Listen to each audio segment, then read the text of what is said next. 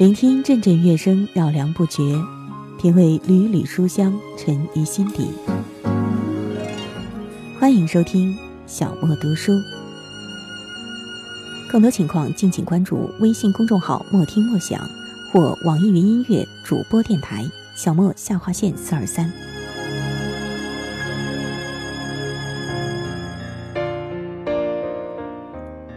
欢迎收听小莫读书。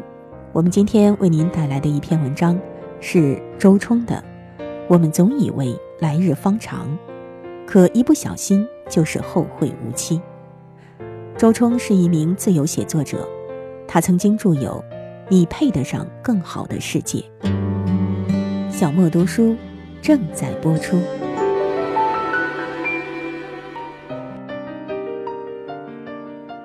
我奶奶瘫痪的那天。是许多年前的一个春节。那天，他的儿子、女儿、儿子的儿子、女儿的女儿，从远地赶来，看望他。他应该是高兴的吧，在灶下的柴火、菜、蔬、鱼、肉之间周旋，要做出一桌盛宴，款待他的满堂儿孙。事情忽然就发生了。当时我正站在堂前的过道，在一角柜子前，切着些什么。一转头，看见奶奶捏着火钳，想往灶堂里探，然后栽了下去，整个人如雕塑一般，硬邦邦的翻在灶前的柴屑柴灰里。送到镇上的医院后，有人说，脑溢血，以后大概站不起来了。那时候，爷爷也还在。他是个经纶满腹的读书人，读《周易》，也通五行八卦，常常给我们算命，告诉我们此生劫数几何，命数怎样，应对的良策又是哪般。我年少时总以为他是异人，洞悉天机，古书一翻就能知道答案。只是神明如他。不知道有没有算到奶奶的跌倒，和她孤独又狼藉的余生。他背着奶奶，一步步从街上挪回来。两个人，两丛白发，两具被岁月折磨得无可奈何的躯体，互相扶持着，沿着走了半生的路，回家。人生就是一条归途。所有的出发都是回归。走到后来，人渐渐少了，只剩下自己，独自与苍老和虚弱对抗。因此，“老伴儿”二字，才显得如此可贵。在最无力的晚年，故友渐去，儿女渐去，如果还有一个人，从少年相伴，到晚年相依。就是最大的福分。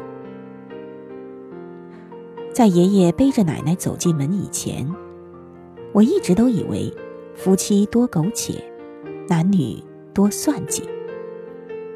但见到他们的那一刻，我忽然懂得什么是相依为命，什么叫唇亡齿寒，什么是爱。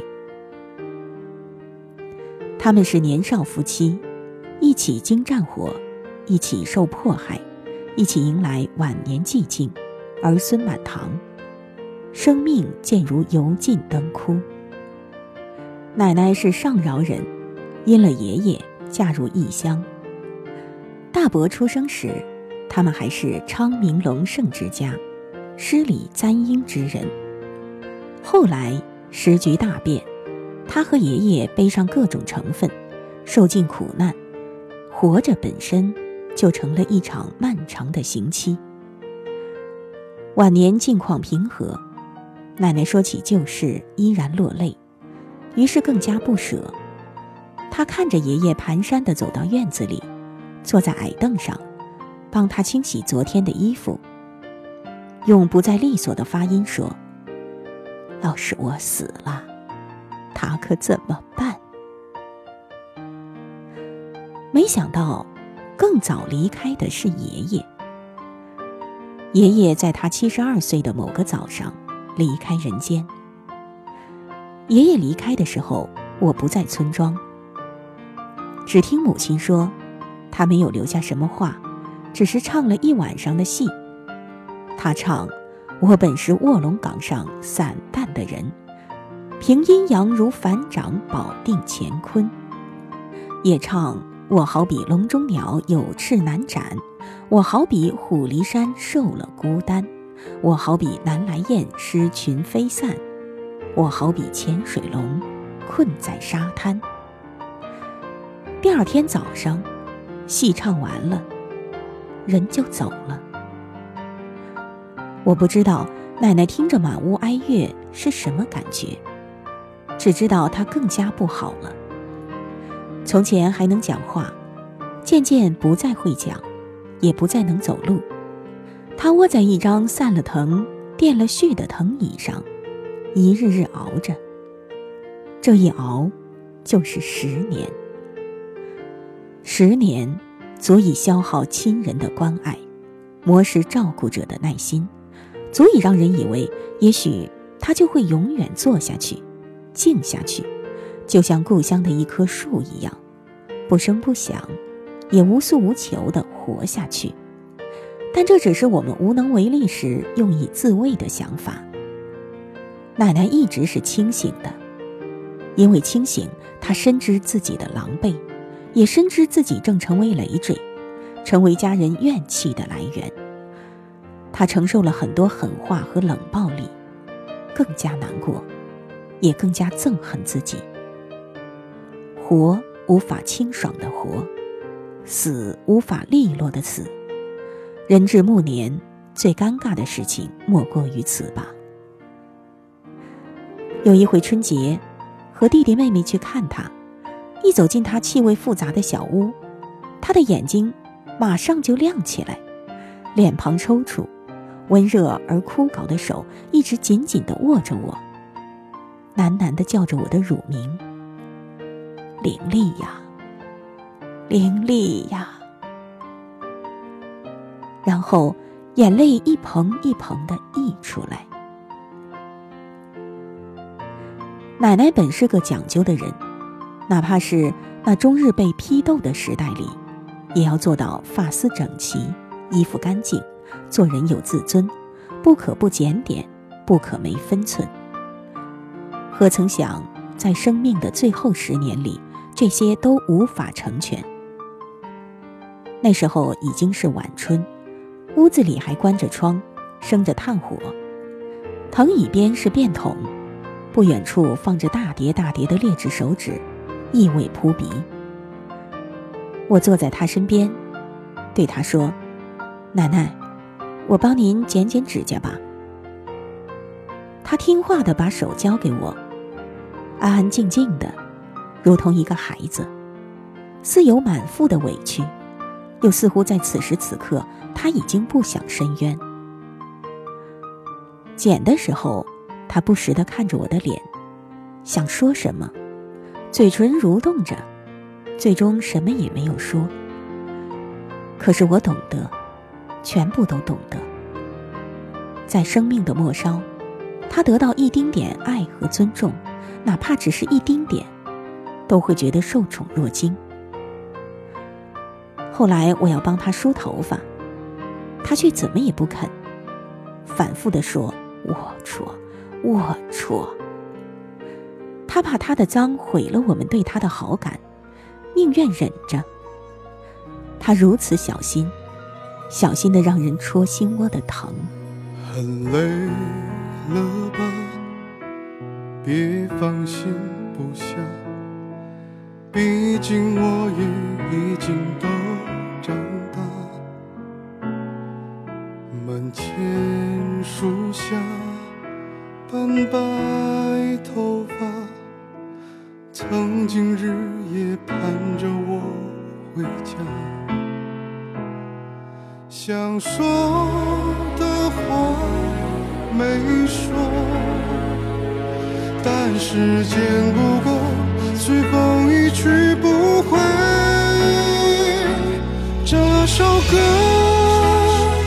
能否听见？多么期盼你会。喜欢，还像小时候的某一天，那么认真的站在面前，为你表演。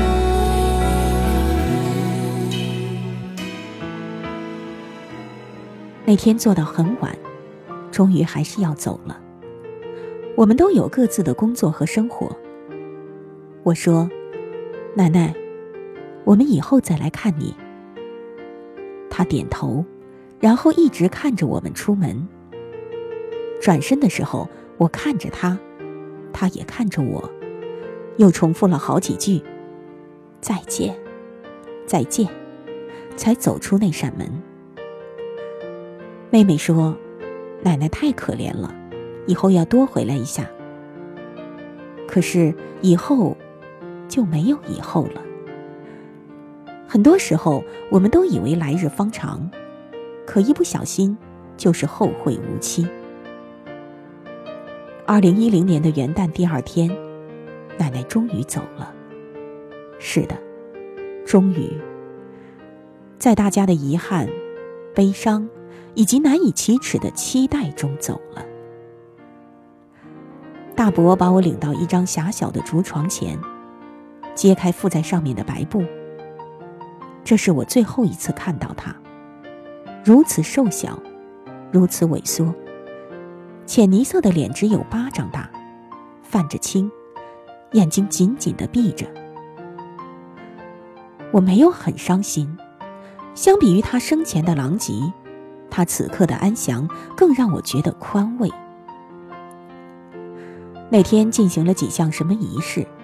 我已经记不清了，只记得浇石灰的时候，我想起很多年前，他曾与我们聊起村庄里的老人，说有一个老人死了，入了殓，盖了棺，守灵的晚上，有人听见里面噼噼噗噗的声音，打开一看，竟又活过来了，方知是假死，扶起来喂汤喂饭，再活了二十几天，又死了。奶奶说：“要是我死了，你们别给我压石灰，太吓人了。”我告诉了葬礼主事的叔叔，他说：“人都死了，感觉不到了。”又说：“里面不盖石灰不干爽。”石灰依旧一袋袋的剪开，一层层盖了上去。我的奶奶，隔着满棺石灰，隔着生与死。从此与我们永生不再见。第二天灵柩上山，天空忽然落了雪，不大，淅淅沥沥的，入地就化了，但极冷。有个抬棺材的八角说：“好多年没这么冷过了。”我在唢呐声里高一脚低一脚的走，恍惚极了，像走在虚境中。一切都是混沌的，只记得有一只纸扎的白鹤立在高高的棺木上，一颠一颠的点着头。墓地在辽山，那是村子里最高的山峰，周围有老松、葱树，还曾有一座传说中的庙，一夕之间从山顶陷落下去，没有了。当然，还有我的爷爷。这是他们的故土，也是他们的归处。土改没开始时，这是爷爷的土地，山下是他们的家，门前有梨花，屋后有山茶。和平年代里，他们曾一起开轩面场圃，把酒话桑麻，也曾我醉君复乐，陶然共忘机。奶奶在这里。爷爷在这里，太爷爷在这里，太爷爷的爷爷也在这里。年少时，我和爷爷一起上坟，他在一排小小的坟前，一边拨着草，一边指认着故去的亲人，说：“这是叔公，这是姑婆。”我问他：“爷爷，人为什么会死呢？”啊，因为人累了。就休息一下，那你会死吗？他捡了一片地上的枯草，递给我，说：“你看，就跟草一样，发芽、开花、长出种子。他做完了该做的事儿，就休息一下，然后第二年再长出来。人也是一样的。村庄里老一辈的人说，亲人走的当天。”留在世上的人会看见异象，但其实没有。奶奶死的第二天，我就睡在老屋里，夜里风大如吼，雪莉似有似无。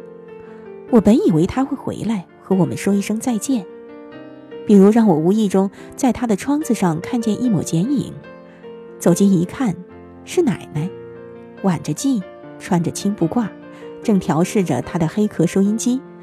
想转到某个电台听一段悬而未决的评书，或者是爷爷和他，在灯下对坐，一个捧着古书，一个端着簸箕，制作着什么果干等我们叫他们的时候，就像一个梦一样消失。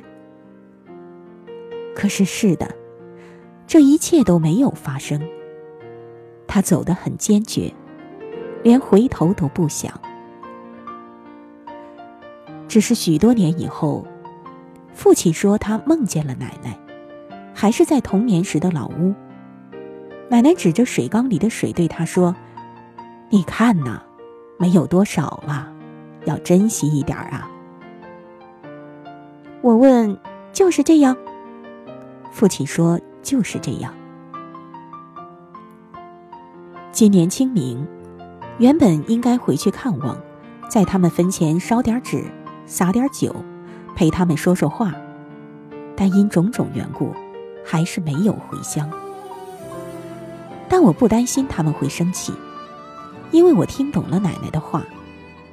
缸里的水不多了，时间是有限的，珍惜眼前人。我也听懂了爷爷多年前的话：死亡自不可免，好好活，好好爱。才是生之意义。小的时候，总觉得你唠叨，可现在想想，那时有多美好。长大以后，你别把我忘掉。奶奶的话和那首泛黄的歌谣。记忆中你的微笑，哄我入眠，温暖的怀抱。每次路口不敢去回首，每次人生的跌倒，留下的总是渺小。分别太久，我才知道，你含着泪说别害怕，奶奶的笑为你撑腰。你为什么会变老啊？我还来不及拥抱，等到繁华落幕，我才知道。我好想你，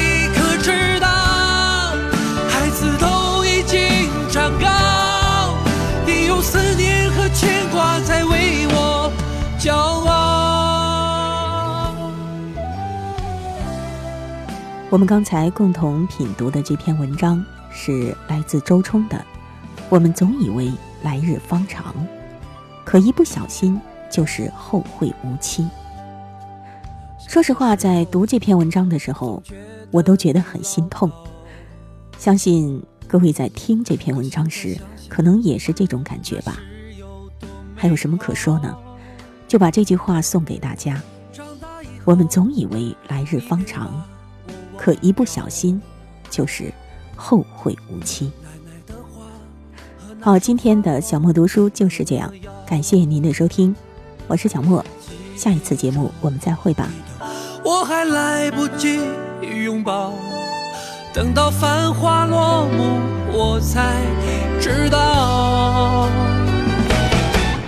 我好想你可知道孩子都已经长高你用思念和牵挂在为我骄傲。你用思念和牵挂在为我骄傲。